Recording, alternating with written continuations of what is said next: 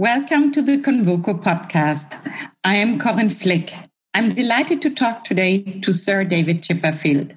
Sir David is a world known architect. Nevertheless, he founded Fondation RIA, a non-profit entity that works towards meaningful economic, environmental, and cultural development in Galicia, Spain.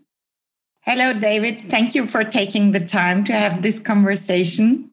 Let me start with the first question. What does civilization mean to you? What is the relationship between civilization and architecture?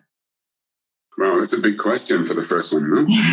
um, well, I guess I guess the general notion of civilization is is the fact that we we wish to improve ourselves individually and collectively.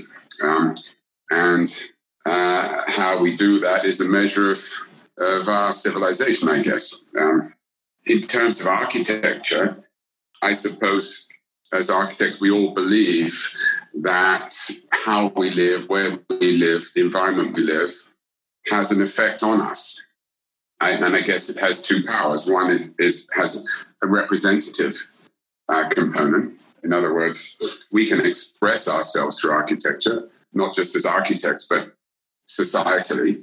So we can give value and priorities by the way we build and what we build.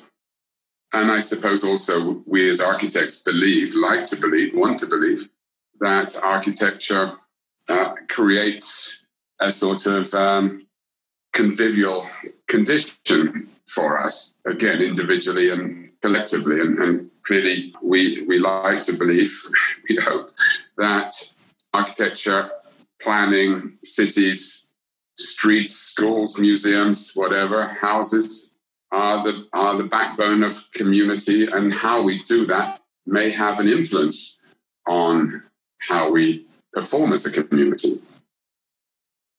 It has been calculated that the built environment and construction account for nearly 40% of CO2 emissions. Do you believe your profession has acknowledged this complicity in environmental harm? No, no, of course not, and that's the problem. And I think we're not much different than, than you know we're we're architects or planners or designers, but we're also human beings. And I think in work or at home, we have we all have the same problem now. We all trying. I think uh, most of us um, believe that we have a role to play. No, most of us now know that this is not a game. That things are serious.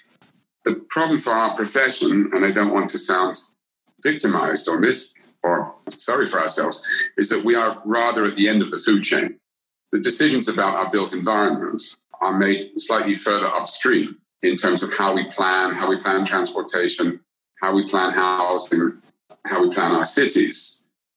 And when it gets to us as architects, when we're designing the building, our decisions are mostly about materials or the energy of that building itself. And I think we are all trying to work on that. And I think big steps. I think the profession has taken this very seriously. But we are slightly fiddling at the end of the food chain instead of really being involved earlier on because some of the big decisions about where we build and how we build are not being made by architects.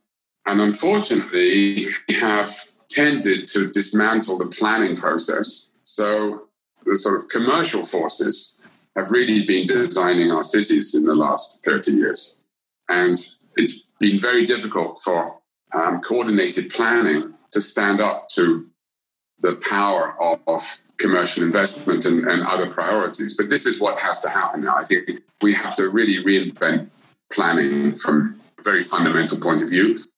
We are now already 20 years into the new century and into the new millennium. I think now we feel it that the world is different than in the 90s. And probably we have two big uh, subjects. One is sustainability, and the other big subject is inequality. How can architecture work against the spatial manifestations of inequality? The role of the architectural profession over the last 30 or 40 years has been in some way diminished. If you read texts and you look at projects of the 1960s and 1970s, there was a much more idealistic vision amongst architects and planners about how to build, what to build. And they were more engaged in building housing, universities, and in a way, social infrastructure as well as, as um, development. In the last 30 years, we've reflected the general tendency of society, which has been driven by investment and consumerism. And in that, in that move, there hasn't been enough guardianship or agency protecting parts of the community that are not part of that story. So, you know, in the UK, we have an enormous amount of, of uh, housing shortage. I mean, we also have a poverty level which is unacceptable in a, in a so-called developed country. You know, we have four million children on poverty line. I mean, how can that be possible in uh, in a developed country? So I would say we've left we've left communities behind, we've left sector of society behind, and and what can architecture do? I think in certainly in the, in the bigger idea of architecture, certainly we should be building cities that are taking care of everybody, not just taking care of rich. And we have been tending to measure the success of cities by the success of the center of the city. The success of the center of city is not anymore measured by how they are to live in, but how they are as commercial tools. So if you, again, if you take London, the, the center of the city has been hollowed out as a place to live. And it's full up with tourists, shopping, you know, and, and only one type of uh, shopping in a way, I mean, luxury. And that means that everybody's being pushed to the edges. And, you know, I think that's that's a destruction of, of city, it's destruction of community. It was very interesting during COVID. We, you know, we walked around London for weeks, you know, on weekends and during, there was nobody in the streets, not because they weren't allowed to, because nobody lives in the centre of London. You know, I mean, the, the, there's there's not many people living in the centre of London. It's become a sort of strange city now. So I think going back to your question, I, I think the, the, the priorities that we put on the way we build have to be reversed. And we have to think about the city not only from uh, commercial imperatives. Is there a chance that this will happen? Yes, yes. I think a younger generation is much more concerned about these issues than maybe we thought they were going to be. You know, it's it's not something on its own. It's it's our whole attitude to growth. It's our whole attitude to all of these things that we have to really question. But in in a professional way, how we make our built environment and, and the, the role of that very much depends on a much much more articulated planning process. So planners I mean, it's pointing towards much more regulation. I would say in, in Europe, certainly in Germany, Austria, absolutely in Switzerland, there is still a sort of respected planning framework. The Anglo Saxon tendency has been to liberate planning framework because planning framework is against enterprise. So we are an enterprise culture. So we don't like, apparently, we don't like to put limits on enterprise. We, and that's why Brexit exists. Brexit is an attempt to escape regulation. What we need now is more regulation. We, we know we need to regulate more in terms of uh, the environment. We know we need to impose more things in terms of uh, protecting parts of the community are not protected. This is, only, is not going to come from the market. The market does not build social housing. It does not look after poor people. The market doesn't particularly worry about environment. So, where, who, how are we going to impose those worries? Not by the market. So we need we need planning we need regulation. Is your office, for example, involved um, for free in social housing concepts here in UK or in London? We've been trying to, and I would say there are good signs in, you know, uh, there hasn't been much social housing, so it's been very difficult to get involved in that. What's good is the younger generation is getting involved in that, and I think there are more boroughs, more more more um, councils who are are really addressing this. I would say it's happening on a local level in pockets in a very encouraging way. As a practice, we are not so much involved, not because we don't want to be, but because of mechanisms. But we're certainly trying to. We have done some, and we are we are participating in programs where we don't necessarily participate for commercial reasons. Can architecture be a bridge between cultures? Yes, very much. I think. I think what's interesting about architecture, and I'm, this is a very personal experience, is that I've had the fortune to work, you know, in America, in Japan, Korea, in Italy, and Spain. I mean, in a sense, we are sort of entrepreneurs in a, in a way. We are selling something abroad.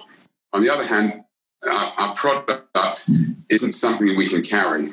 It's something we have to develop there. You know, buildings are, are built out of the ground, out of Korean ground or American ground or Mexican ground. So by definition, as architects, we have to work very closely with people at the other end. We can't just bring a, a suitcase of, of products and say, Do you want to buy our product? We have to produce the product in collaboration with the local community, with local architects, with local planners, with local clients, and with local opinion. And so that is a very embedded transaction.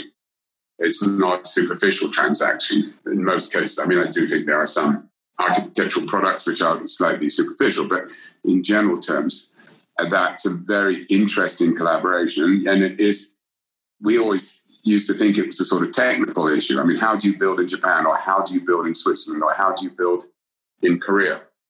Uh, there are big technical differences, but actually, in the end, it's all human. I mean, it's it's it's to do with cultural differences. You know, when you work in Korea, the whole social structure of a company is totally different than it would be here. But that's a fascinating, a fascinating dialogue that's wonderful because we need a world and we need to work that the world comes back together. Brexit irritates us tremendously. I mean, I just think we're just, you know, Britain is driving the wrong way down, the wrong way down the street. You know, I mean, we need we need we need more collaboration. We need, need more common understanding. We need more sharing of information. We need more common research. We, we need more cultural interaction. I mean, these things are when you know people, you can't build prejudices in the same way. You know, proximity pulls down barriers and pulls down prejudice. You know, and anyway, we know the environment is is not respectful of national borders. So, so in in issues of environment, it's a territorial issue. We're, we're you know, I'm talking to you from Galicia, where, where I have a foundation working with the government on environmental issues. And what we're learning here is that there has to be new uh, territorial administrations. The old administrations, which were based on churches and, and uh, villages and communities, is, is a little bit cumbersome when you talk about environment. Mm-hmm. In your editorial for the July issue of the magazine Domus, you write, we need to find a new relationship with society and the environment defined by a clear purpose and a desire to evolve. How would you define that purpose? We've been identified and we've identified ourselves with the making of objects.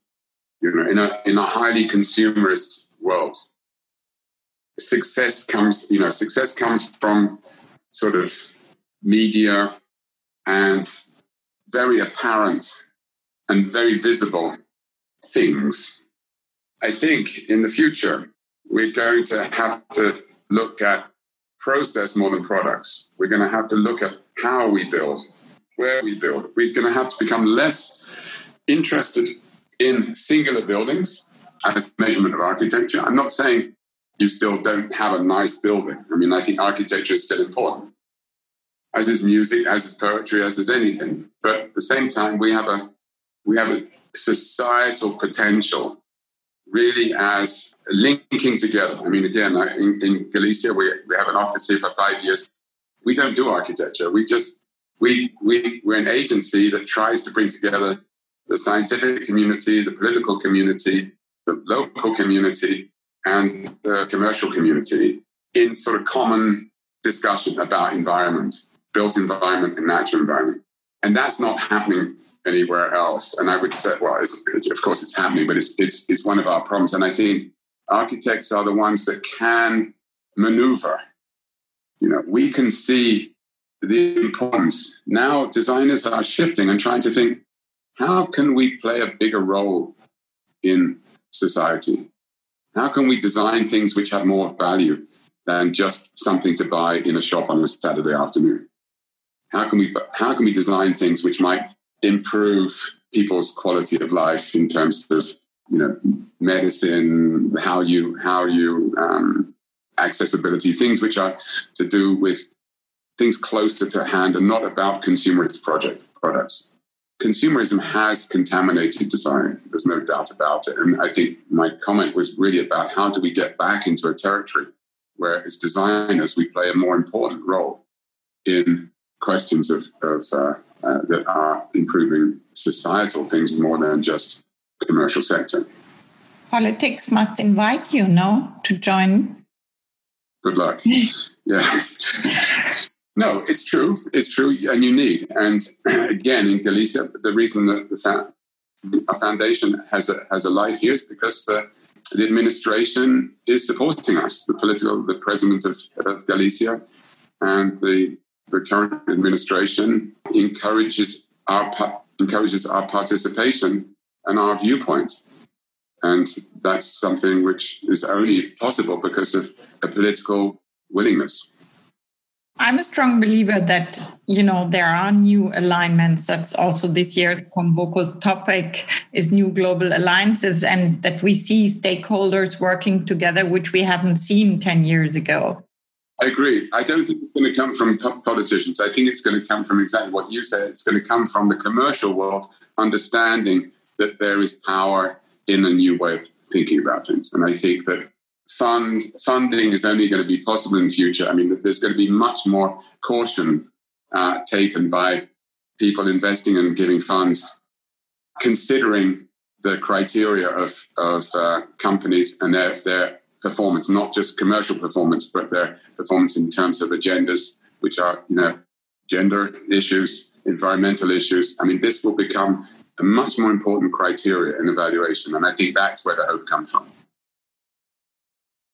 David, how will society change following the current crisis? What is your greatest fear and what is your greatest hope? Well, the greatest fear is that, you know, we, we, we're not going to be able to come together on a practical level. The fear is, you know, how, how deep will this economic crisis, how, how deep will this, the health crisis, which creates the economic crisis, how, how much will that undermine existing infrastructures, which will be difficult to put back together. I think on another negative, you know, clearly people like us are reasonably protected from all of these problems. And there's a huge part of society where who were badly treated before and are being, you know, their situation is exaggerated through this. On that note, I can only be start to be positive that maybe we take more notice now. I think been very difficult to talk about globalism negatively because, of course, that has protective dimensions. And so we, we really have to think about the scale of, of operations. And certainly in architecture and planning, I think this is something which is already happening that cities are rethinking about how to make smaller communities within bigger structures, things like that. So I think that if we if we if we can take advantage of this period of reflection being in a sort of suspended time bubble has allowed us to think a bit more idealistically. I mean, during my editorship of Domus, I've been reading a lot, and I've been reading a lot of sort of text from the 60s and 70s. And it's so nice to hear the idealism and the utopianism of people in the 60s and 70s. And it makes us sound so pragmatic. The crisis can help for this, no? it can help prove that we are able to behave in a different way. I mean, no one can. say, Before the crisis, everybody said, "Yeah, of course." I mean, it'd be very nice if we stopped traveling, but it's never going to happen. We're, we'll all say we're going to do it, but it's never going to happen. But I think this has proved that it can happen. I mean, we don't always have to get on a plane. We don't, we're starting to enjoy not getting on a plane for those of us that live that type of life. But I, I think it, it will change our evaluation of food we've started to rethink where our food comes from, which is a profound issue. I mean, the, the, the way that food is produced, the industrialized production of food, is is shocking. And I think these things will be reconsidered. And I think there is there is a there is a, a shift of mentality, especially amongst young people. And I think we have to encourage this. So I, I actually find it a very exciting time in many ways. I think there is the rules of the game are a little bit to be to be redecided, whereas a year ago they looked pretty fixed. Good. David, thank you very much. Fantastic conversation. Thank you very much for listening. All the best, Corinne Flick.